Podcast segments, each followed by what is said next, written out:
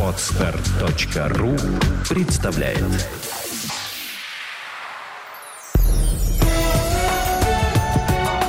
Авторский подкаст «Путевое дело. Жизнь без границ».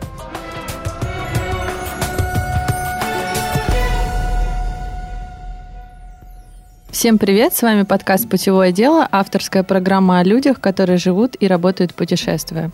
И здесь мне хочется сказать э, по привычке, мы ее ведущие, но сегодня и с сегодняшнего выпуска ведущие «Путевого дела» буду только я, Сергеева Лена. Катерина Аграновская очень много делает сейчас новых проектов, поэтому вы, дорогие слушатели, увидите ее в новых подкастах. Не теряйте. Сегодня у меня в гостях Ольга Крутова, активная самостоятельная путешественница, и мы поговорим о волонтерских программах.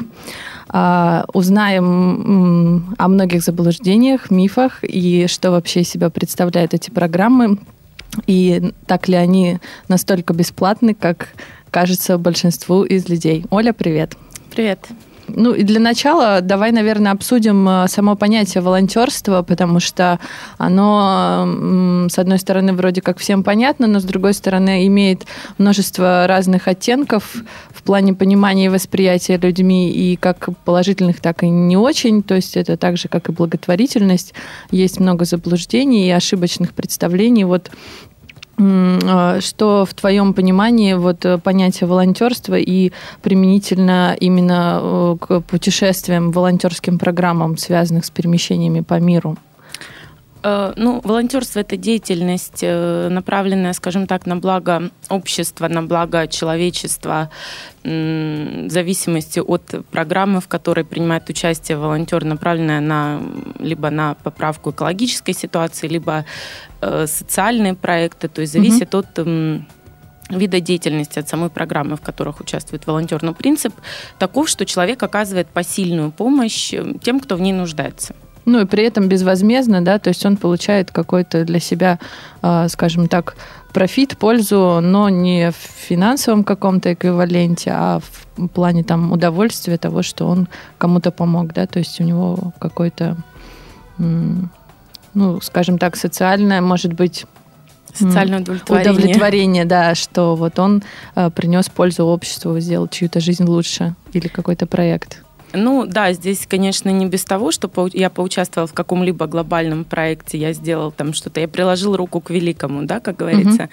Uh-huh. Но еще и вот то, что связано с путешествиями, конечно, подобного рода путешествия, они помогают эм, погрузиться в культуру страны, узнать что-то новое, то, чего никогда не узнаешь, живя там где-то в отеле, либо у друзей в квартире и так далее. Это вот происходит действительно полное погружение в место, куда ты едешь с этой программой. Угу. Знакомство с людьми из разных стран, так скажем, более более близкое, в постоянном, в тесном контакте. Ведь это контакт не только вот в какие-то рабочие моменты, но еще и бытовые контакты. А вот, ну, в принципе, даже в Петербурге там понятно, что на многие проекты очень часто требуются волонтеры, там разовые какие-то э, акции или там разовые проекты, мероприятия, в том числе и долгосрочные, то есть это как правило, участвуют по большей части студенты или молодые люди.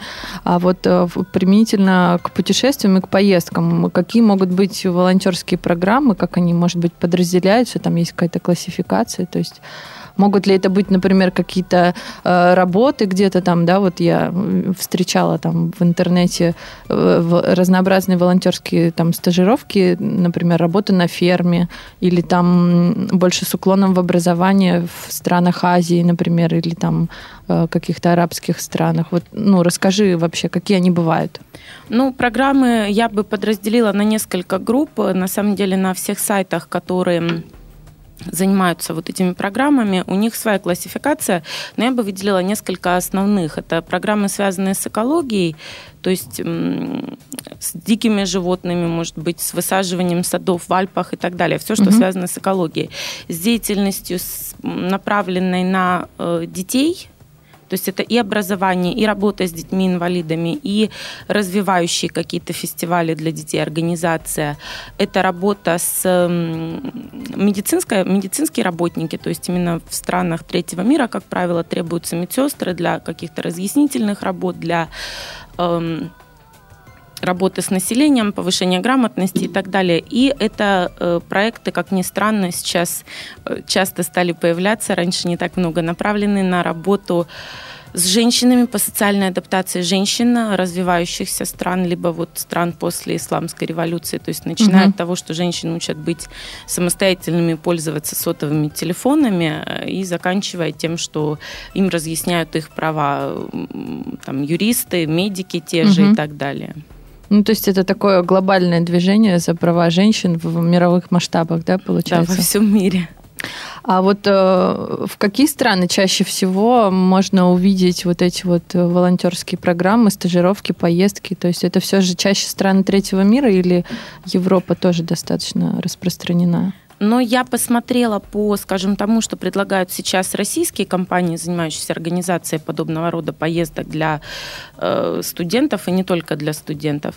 Э, в основном предлагают Европу. То есть на русскоязычных сайтах найти что-то, кроме э, там, организации фестиваля где-нибудь в Исландии или посадки тех же садов в Альпах или реставрации какой-то старой древней церкви в Италии Франции, достаточно трудно.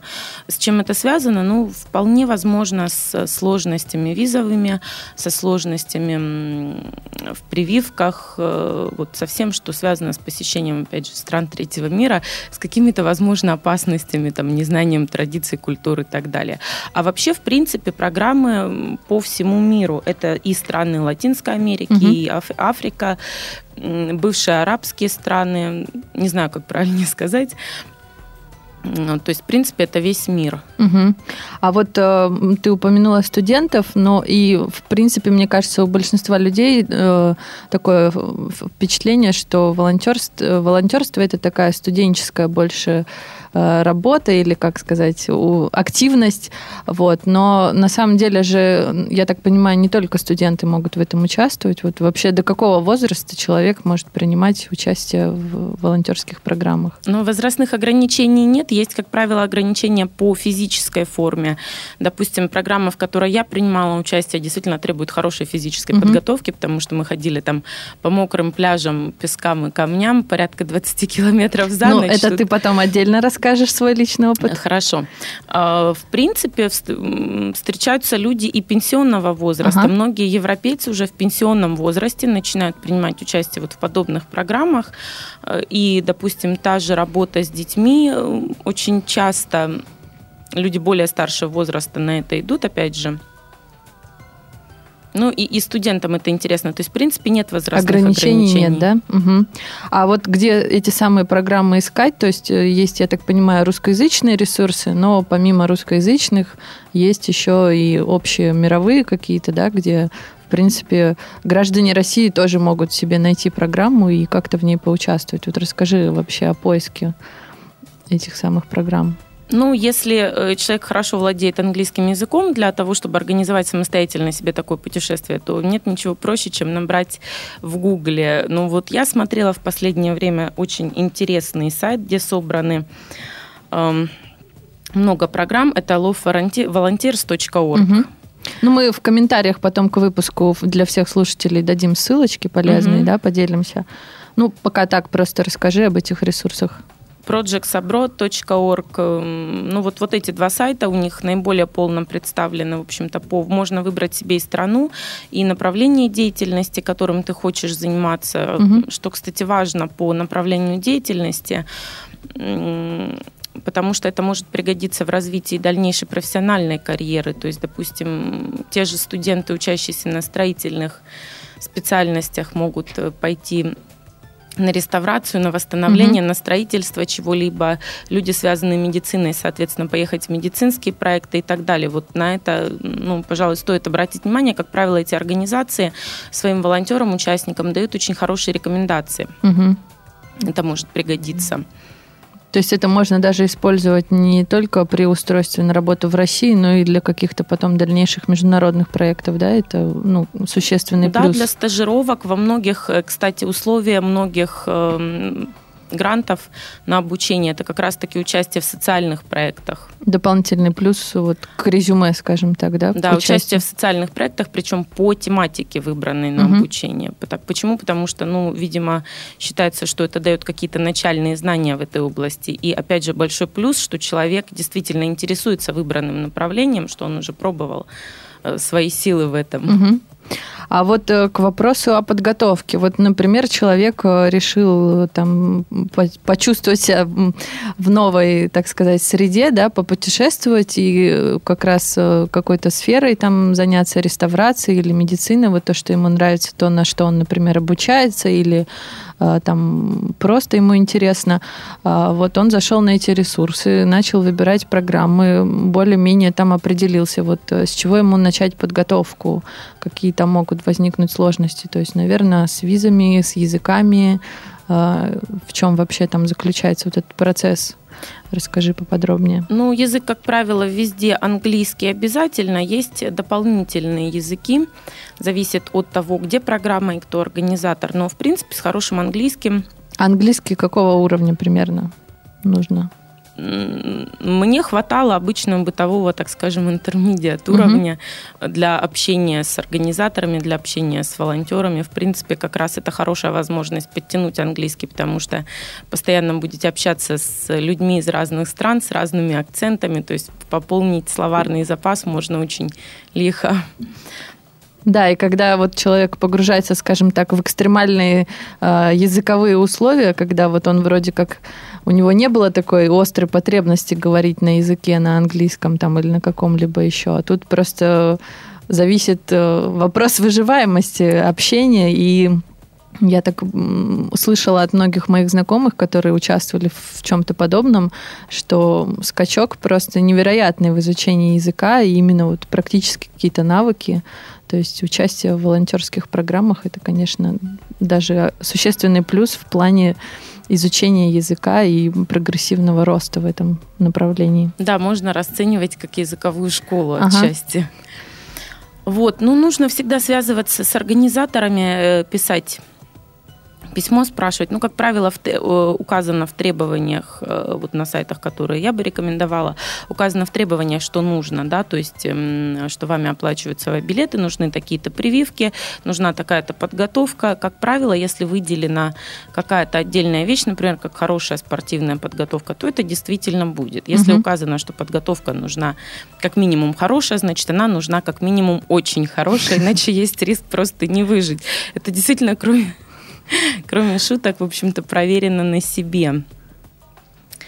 Вот. Э, все требования указаны, но здесь нужно обязательно связываться с организаторами, чтобы уточнять какие-то моменты для себя, да, задавать угу. все вопросы, потому что, ну, вообще это достаточно экстремальный вид отдыха, и готовиться следует, конечно, к отсутствию привычных удобств.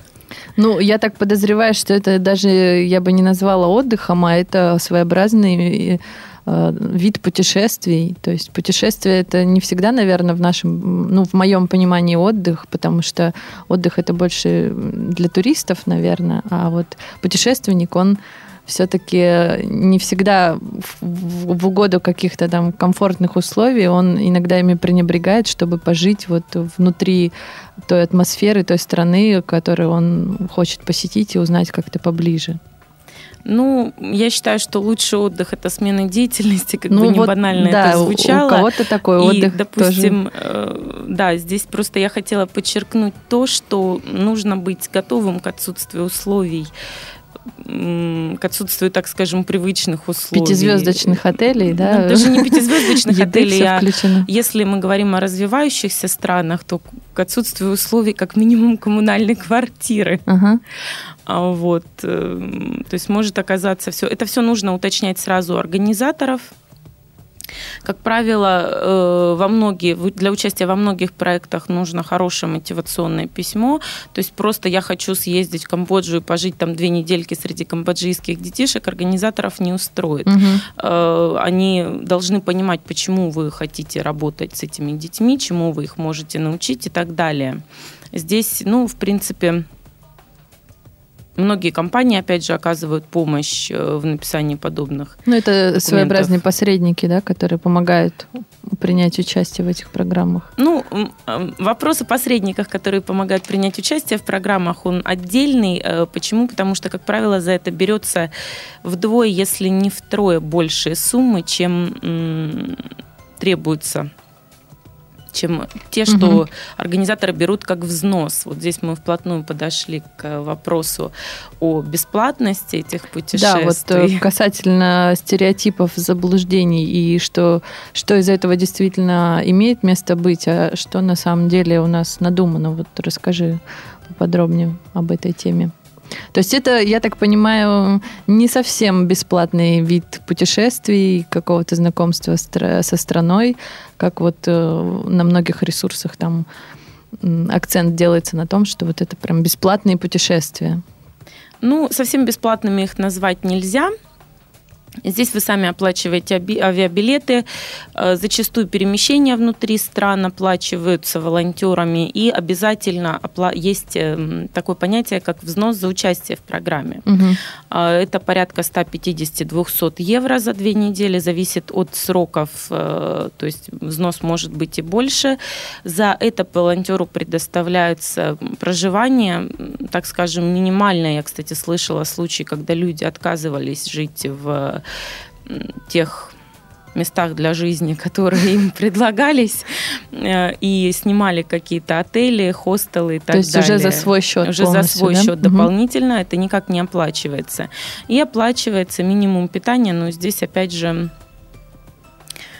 никто ничем экзотическим и деликатесным кормить нигде вас не будет, поэтому вот эти все излишки, они уже идут за свой счет. Угу. То есть, в принципе, ну, без, бесплатного очень мало.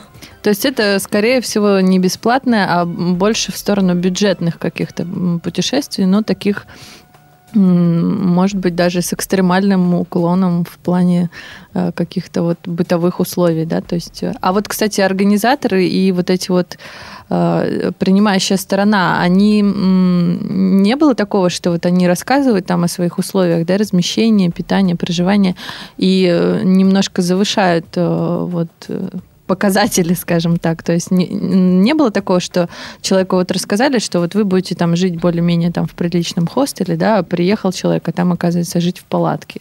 То есть нету такого намеренного вот э, улучшения э, условий? Ну, нет, во-первых, потому что это, в принципе, я думаю, что мало где принято в мире. Э, как правило, организаторы всех программ европейцы, у них, в принципе, это не принято а, это, во-первых. Во-вторых, люди настолько заинтересованы в участии, э, что, в общем-то, и все готовы к экстремальным условиям. Да, все, угу. кто идут на это, они понимают, что даже двухзвездочных отелей не будет. Ну, хотя, кстати, в Европе встречаются очень приличные волонтерские дома, а хостел, как раз-таки однозвездочный, двухзвездочный, угу. поэтому все не так плохо. А вот э, ты упомянула посреднические фирмы, да, вот э, что они тоже берут оплату там там за какие-то свои услуги.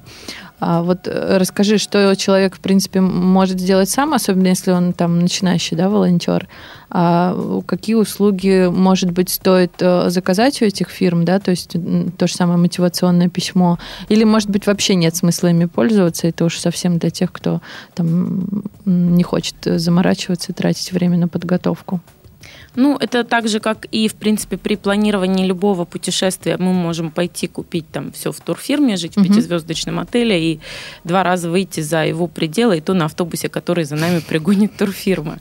А, а можем организовать все самостоятельно, понимая, что вот здесь мы можем опоздать, вот этот поезд вообще неизвестно, как ходит и сколько раз на него нужно пересесть и так далее. То есть, в принципе, здесь тот же самый подход – Программу можно найти самостоятельно, э, найти э, сайт, который мы дадим в конце ссылки, угу. или самостоятельно найти, опять же, сайт, посмотреть, что близко по направлению, или в какую страну я хочу поехать, и уже начать связываться с организаторами. По поводу мотивационных писем, да, тема действительно важная, потому что, как я уже говорила, желающих много, и организаторам важно, чтобы к ним приезжали люди не просто там посмотреть, да, пожить где-то за 200 евро две недели, mm-hmm. в питание включено, как в all-inclusive, а чтобы действительно люди работали, занимались, общались э, и так далее. Эм, в принципе, у меня есть э, ссылка, куда можно обратиться за написанием хорошего мотивационного письма. И я сама ей пользовалась услугами, этими услугами. Ну, то есть ты прибегала все-таки к услугам посредников, да? Не сказала бы, что посредников, но вот мотивационное письмо, да, мне писали. Помогали, да? Да. Потому что вот у нас э, в первых выпусках подкаста была Екатерина Томилина, которая активно обучается в Европе, то есть она тоже рассказывала именно об образовании в Европе, получении грантов и рассказывала вкратце о мотивационных письмах и упомянула такой момент, что да, есть как бы люди, да, которые там или компании, которые помогают оформить это письмо, но в любом случае человек э, должен э, изначально написать его сам. То есть э, вот ты тоже сама изначально, то есть набрасывала какую-то вот основу, а потом уже они там, может быть, как-то правили или ну, под какой-то формат, чтобы ну, больше было шансов получить участие в программе. Ну, естественно, чтобы было понимание, о чем пойдет речь, человек должен набросать что-то там угу. и в дальнейшем э, что-то сам, а, и в дальнейшем это уже корректируется. То есть, да, какие-то наброски нужно сделать. Вот, и в принципе, опять же, от самого человека зависит, готов ли он взять на себя оформление всех виз, страховок и так далее, или ему проще заплатить какой-то компании, чтобы его куда-либо отправили. Но опять же, повторюсь, я уже посмотрела, российские компании отправляют в основном так скажем, вне экстремальные, безопасные, достаточно гладкие волонтерские программы, а там разбор э, вещей в Германии и э, Голландии, тех, которые люди выбрасывают, есть целая, угу. значит, определенные места, куда угу. люди приносят вещи, которые им не нужны. Э, волонтеры это все разбирают и распределяют по секонд-хендам угу. определенным образом. Такая вот система существует. Мне Либо кажется, это... для многих барахольщиков это просто мечта. Мечта, да, потому что я вот разговаривала недавно с девушкой, которая поучаствовала в такой программе э, в Голландии. Она себе привезла просто какое-то невероятное количество вещей себе, друзьям, подругам, подарков и так далее. Да, да я представляю, там можно найти такие, мне кажется, шедевры, просто старинные какие-то вещи, платья винтажные. Ну, не могу сказать. Я сама э, в Берлине вот недавно пробовала что-то поискать, да, в таких вещах, в тех вот, которые уже кто-то оставил, выбросил. В общем-то, ничего для себя интересного не нашла, но опять же, в той же Германии мы меблировали комнату моей подруги. Вот именно с таких углов там каких-то. С блошиных рынков, да, и Просто кто-то выбросил, мы, о, хорошая мебель, то есть надо взять, взяли и понесли. Вот, ну, отвлеклись от темы. А сколько в среднем стоят услуги, вот э, если обращаться к посредническим фирмам, компаниям или каким-то отдельным лицам, которые могут сделать это быстро? Без, ну, здесь быстро зависит не от того, как будет работать этот человек, а во многих э, странах это зависит от э, организаторов проекта, угу. как быстро они будут реагировать, как быстро они будут отвечать и так далее. Э, и опять же, все участие в таких программах нужно всегда планировать заранее. Потому что, может быть, сейчас уже заполнен лагерь, да, не требуется угу. люди именно вот туда, куда вы хотите попасть. А заранее за сколько примерно? За год, за полгода? Я думаю, что за полгода более чем достаточно. Опять же, зависит от направления и от э, программы, программы да? от того проекта, в котором вы хотите участвовать. Угу. Ну и все-таки в предел цифр, там какой-то порядок нет Порядка у тебя, 15 тысяч, то есть 300-400 евро только угу. за услуги вот именно в подготовке, то есть за подбор, за полную подготовку. Ну, некоторые компании берут на себя при этом еще труд э, купить авиабилеты. Ну, угу. насколько я понимаю, для слушателей радио и для меня проще билеты купить самостоятельно. Ну да, мы периодически рассказываем, как это сделать легко, просто и недорого. Вот, поэтому я думаю, что наши слушатели уже опытные в этом вопросе. Ну, с турфирмами и посредниками в этом деле, в принципе, в общем-то, все понятно, какой у них план работы. А вот если человек все-таки хочет э, заняться этим процессом самостоятельно, вот, э, может быть, расскажешь вкратце буквально, э, какие аспекты он должен упомянуть в мотивационном письме, на что сделать акценты, то есть что там обязательно должно быть, а о чем, может быть, не стоит писать. Но акцент должен быть один, почему я хочу участвовать именно в этом проекте, что я могу в него привнести, что я умею делать настолько хорошо, что здесь точно пригодится. Угу. То есть либо я очень люблю детей и готов им сутки напролет преподавать английский, либо я очень хорошо могу объяснять там, женщинам Индии, как правильно пользоваться сотовыми телефонами, компьютерами и так далее. То есть здесь, как и в любом другом мотивационном письме, будь то на работу, еще куда-то, не суть важно. Мы пишем о том, что мы умеем делать и почему мы хотим делать именно это. Ну, то есть здесь э, больше, э, я так понимаю, ну, нужно прям вот выложиться, э, выложить всего себя и действительно доказать принимающей стороне, что ты достоин этой программы, ты хочешь в ней участвовать, избегать каких-то шаблонных, да, возможно, текстов, Вообще лучше не скачивать из интернета, потому что это всегда... Готовые письма лучше не скачивать угу. из интернета, это всегда видно, это всегда плохо смотрится.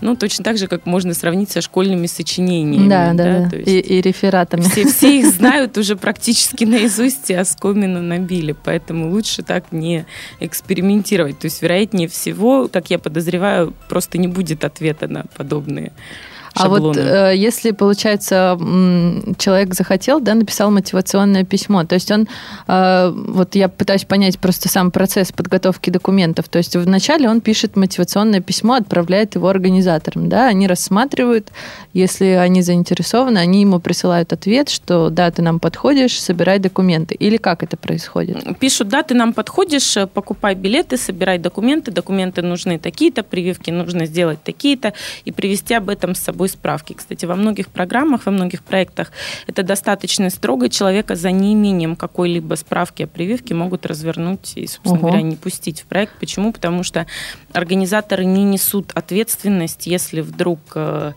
ну, кто-то из участников подхватит угу что-то, от чего вообще заранее ему говорили, что нужно угу. привиться организаторы в этом не виноваты, и, собственно говоря, связываться никто не хочет. Угу.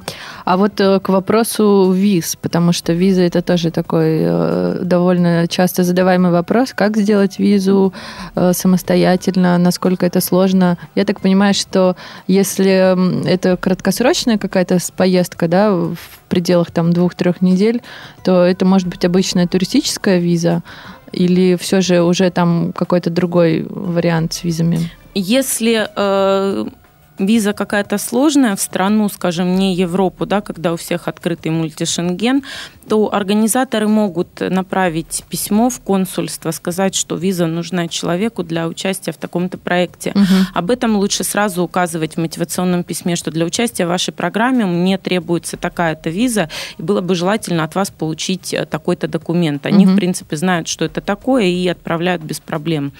Э, на реакция консульств на вот такие вот документы, на то, что человек хочет получить от них визу, чтобы поучаствовать в волонтерском проекте в их стране, всегда одинаковая, всегда точно дают визу. Угу.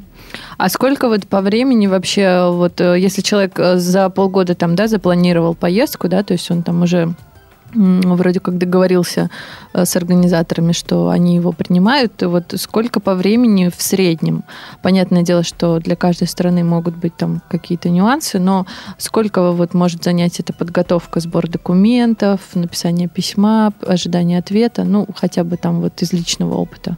Затрудняюсь сказать, но ожидание ответа лично у меня было порядка двух-трех недель, потому что люди, которые э, занимаются этими проектами, координаторы проектов, они действительно завалены работой угу. и нормальный срок ожидания порядка двух-трех недель, я думаю. То есть это именно ответ на мотивационное письмо, да? То есть твой это первый ответ, запрос да, получается? На подтверждение того, что вы приняты в программу. Угу. Каких-либо дополнительных документов сбор, ну, это зависит от страны и от того, что требуется. И опять же, от состояния документов участника, желающего поучаствовать в программе, потому что Если у, у него все... какие-то проблемы, да, там да, внутреннего у кого-то всегда все документы характера. под рукой, у кого-то их вообще нет в принципе. Да, бывает такое. Поэтому тут сложно сказать.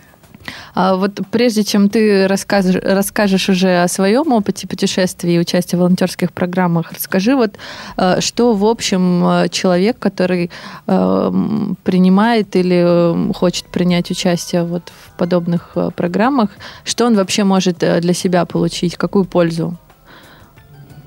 Ну, это, во-первых, как и от любой как от любого какого-то экстремального путешествия. Во-первых, это всегда путешествие с погружением в культуру страны, угу. в действия. Это ну, такой не, не туристическая не жизнь, туристический да? опыт, да, это именно вот жизнь э, жизнью местных, пожить жизнью местных жителей, можно угу. так сказать, э, поработать с людьми, э, которые вот занимаются подобными проектами, понять, как живут и в чем нуждаются люди той страны, где мы участвуем в проекте. То есть здесь, ну, просто расширение кругозора, в конце uh-huh, концов. Uh-huh. Ну и получение каких-то профессиональных навыков, если он там, например, студент, да? Если это связано с будущей меди- профессиональной медицине. деятельностью, то это вообще потрясающая возможность э, познакомиться именно как именно с людьми, которые занимаются уже этой деятельностью давно. И если это какие-то археологические, допустим, раскопки, то или строительство, то возможность поработать с людьми, которые уже отличились в этой области.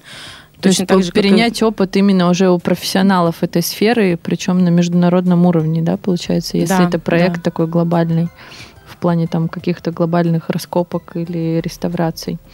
Ну, и я так понимаю, что языковая практика очень такая интенсивная достаточно.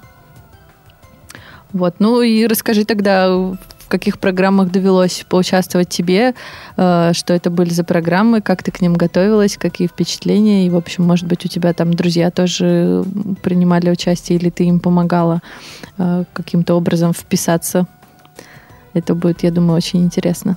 Ну, э, начну с последнего. Меня часто спрашивают о программах, куда можно поехать и как, э, и зачем, и что делать. Был опыт отправления подруги, пока еще не получила обратной связи, потому что проект она еще не ездила, то есть угу. она собирается, поедет, э, но пока еще это все не состоялось. А, вот. Что касается меня, я ездила на Кабаверде, это Turtle Foundation, фонд по спасению морских черепах. Готовилась я к нему, в общем-то, можно сказать, не готовилась совершенно зря. Я не ожидала того, что это все будет так, как оно было. Ну вот, как я уже говорила, одним из пунктов была хорошая физическая подготовка, и я ну, не ожидала, что настолько, потому что эм, это острова вулканического происхождения. Мы ходили пешком, э, значит, за этими черепахами километров по 10-15 каждую ночь по мокрому Ого. песку, по скалам э, в темноте в абсолютной, потому что они света боятся, там используются специальные красные фонари. В общем-то, оказалось все гораздо серьезнее, чем я могла предполагать.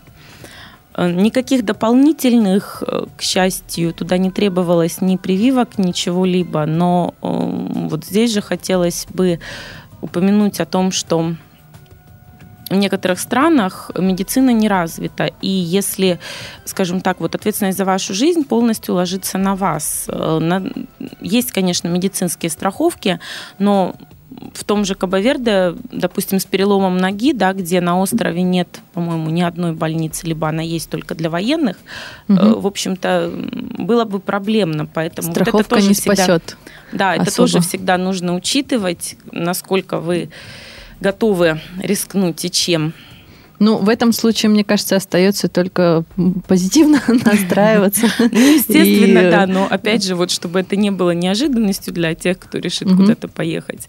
То есть либо нужно действительно позитивно настраиваться и смотреть под ноги, а, либо ну, понимать заранее, что тебя Да, ждет. что туда я не поеду, если там человек Да. очень как бы к этому требовательно относится, к своему здоровью и возможным каким-то ситуациям. И как вы спасали этих черепах? Они э, ночью выползают для того, чтобы откладывать яйца на берег.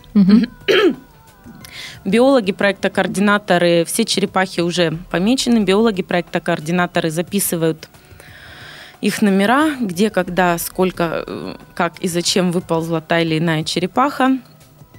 И, в общем-то, еще одна из э, функций волонтеров, это волонтеров и координаторов фонда вообще, в принципе, это спасение черепах от э, браконьеров. И да, мы ловили браконьеров и спасали связанных уже черепах, подготовленных к отправке в неведомые дали. Все понимают, в какие. Вот поэтому, в общем-то, все было не зря. Спасли много черепах в итоге? Если говорить о тех, которые выползали, вот которых нужно просто посчитать, то э, иногда они выползали, в общем-то, в большом количестве, порядка 10 черепах за ночь. Это все очень долго происходит. И я не скажу, что в те моменты я их очень сильно любила и была, полна любви к окружающей меня природе, к морским обитателям и так далее. Но ты была мужественная и все равно их спасала. Ну да, уже было деваться некуда, хотя я говорю, что в какие-то моменты, опять же, вот очень важный э, такой момент, нужно уточнять, чем вы будете заниматься, с кем, зачем и э, какое количество времени это будет отнимать и все возможные сложности, потому что, вот, например, я не была готова к тому, что со мной случилось, но все произошло вообще очень хорошо, воспоминания остались такие самые радужные, светлые, и я э, наверняка поеду участвовать еще не в одной такой программе, не обязательно связанной с черепахами, но тем не менее. Вот, если говорить о черепахах, которых мы спасли от браконьеров, конкретно вот связанных, то это была одна, а количество пойманных, к сожалению, не мной и не в мою э, как сказать, не в Смену. мое дежурство, да, не на моем пляже в ту ночь. Это было два браконьера. Что с Вот, ними ну, потом делали? э, их отпустили. Сначала с ними поиграли в такую, оказывается, не только русскую национальную игру, которую я бы охарактеризовала как что мужик с пистолетом может заставить сделать мужика без пистолета. Вот. Потом их просто отпустили, зачем-то почему-то отобрав у них ослика, на котором они, вероятно, собирались транспортировать этих черепах в те неведомые дали. Вот. То есть, я так понимаю, браконьеры это в основном из разряда местных жителей, которые Да, как-то пытаются заработать себе, опять же, на жизнь, э, используя вот тот момент, что черепахи очень ценятся, да? Да. И сколько ты по времени там в итоге провела, и какие у тебя там были условия бытовые? Расскажи вот о впечатлениях, как ты взаимодействовала с людьми, которые там участвовали в программе. Непосредственно на пляже мы жили на самом пляже э, в палатках, в спальных мешках, без Мгм. душа. Э, Воду пресную нам привозили. Еду мы должны были готовить сами. То есть, есть в общем-то, все, все кухня, прелести жизни, да. А, Был дом в деревне, куда за 8, по-моему, километров нас отвозили туда, который рекламировался как место, где можно спать под крышей и принять душ. Но душем я бы назвала это очень, очень условно. Но, тем не менее, э, душ был с пресной водой, это уже большое достоинство. Э, Люди были самые разные и много из разных стран. Были волонтеры из Германии, из Португалии, из Испании, э, из ЮАР. И самых разных возрастов, начиная вот от 25 и заканчивая 62. Мгм. А как вот вообще психологически в такой разномастной э, компании вот жить, работать? э, Были какие-то там нюансы? И вот вообще насколько это тяжело или наоборот легко, когда такая интернациональная компания и разного возраста люди, но у них у всех какая-то э, их объединяет глобальная идея, вот в данном случае там спасение черепах. Ну, я думаю, что люди, которые принимают участие в подобных проектах, все достаточно коммуникабельны, потому что, допустим, поехать э, в 62 года одной поучаствовать где-то на краю света в проекте, нужно обладать определенными коммуникативными навыками, да, быть готовым к Да, тому, да. что придется общаться с разными людьми, или, э, как нам говорили, это про нас, вернее, говорили, это первые русские, которых мы видим за всю свою жизнь, да, то есть тоже нужно обладать определенными личностными характеристиками, чтобы поехать. Поэтому каких-то сложностей в общении с людьми у меня не возникало. И люди местные, которые нас принимали, в общем-то, все доброжелательные. А, Там был совершенно, по-моему, во второй, в первый день нашего пребывания в деревне, вот где стоял волонтерский дом координаторов, э, какой-то дедушка варил суп на э, всю вот эту вот волонтерскую компанию, там всех звал. То есть, в принципе, все дружелюбные, все нас принимали, все с нами общались, не было никаких негативных моментов. Ну вот. То есть у тебя остались хорошие впечатления? Ничего и вот- плохого сказать не могу. А, а что дало тебе это путешествие? Ну, в э, глобальном таком плане, может быть, там помимо таких вот э, впечатлений, э, опыта языкового, вот что еще оно привнесло в твою жизнь? Наверное, понимание того, что есть совсем другая жизнь. Вот где-то на экваторе, где-то в Африке люди живут по совершенно другим принципам, э, в совершенно в совершенно другой обстановке, у них другие цели и задачи, причем настолько другие, что, ну, в общем-то, это вот нужно просто понять. То есть это такое своеобразное, получается, расширение твоей картины мира, да, в твоей голове. Об этом даже пишут, что э, вот посмотрев на свою жизнь под другим углом, под другим углом, пожив другой жизнью, в общем-то, да, начинаешь переоценивать многие вещи, которые происходят повседневно. Мгм.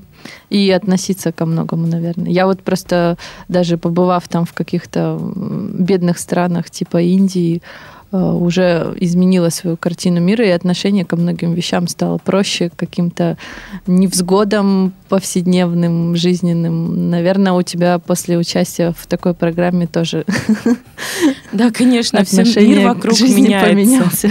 Отношение к жизни меняется, и мир вокруг меняется, соответственно. Да, у нас отличная получилась беседа. У нас еще не было такой темы интересной, такой полубесплатное, полубюджетное э, вариант путешествия. Вот, э, к сожалению, время подходит к концу. Я бы хотела, чтобы ты напоследок пару слов сказала для наших слушателей, которые вот хотят отправиться в путешествие или мало путешествуют, или только думают о том, чтобы путешествовать. Ну вот твое, скажем так, напутствие, пожелание для наших слушателей. Выбирайте программу, которая соответствует вашим, вашим, вашей, может быть, профессии или тому, чем вы хотели заняться. И смело едьте, уточняйте все, что для вас важно. Кстати, помимо всего прочего, это еще отличный способ вот подобного рода путешествия, может быть, поменять вид деятельности, попробовать себя в чем-то принципиально новом, чего Мгм. не делал до этого. И вот примерить именно ту работу, которой хотел бы заняться, но руки не доходят по, какой, по каким-либо причинам, понять, действительно ли это твое, стоит ли развиваться в этом направлении или нет. Пакуйте чемоданы и вперед. И побольше путешествуйте, и ничего не бойтесь. Да, как-то так. Ну, а мы прощаемся с вами, дорогие слушатели, до следующих подкастов. Спасибо, Оля, что пришла, поделилась очень ценной, я считаю, информацией. Ссылочки, как мы обещали, все будут в комментариях к выпуску на сайте Подстер. Вот. И, собственно, я думаю, что если у наших слушателей будут какие-то вопросы, то они, наверное, смогут к тебе обратиться, и ты сможешь им помочь в как- в каких-то общих э, таких консультациях, да? Да, конечно, по данному вопросу можно ко мне обратиться. Чем смогу, постараюсь помочь, сориентировать, может быть, ответить на вопросы, которые не смог, на которые не смогла здесь ответить. Спасибо большое, Оля. Ну, а мы прощаемся с вами. Пока-пока. Сделано на podster.ru Скачать другие выпуски подкаста вы можете на podster.ru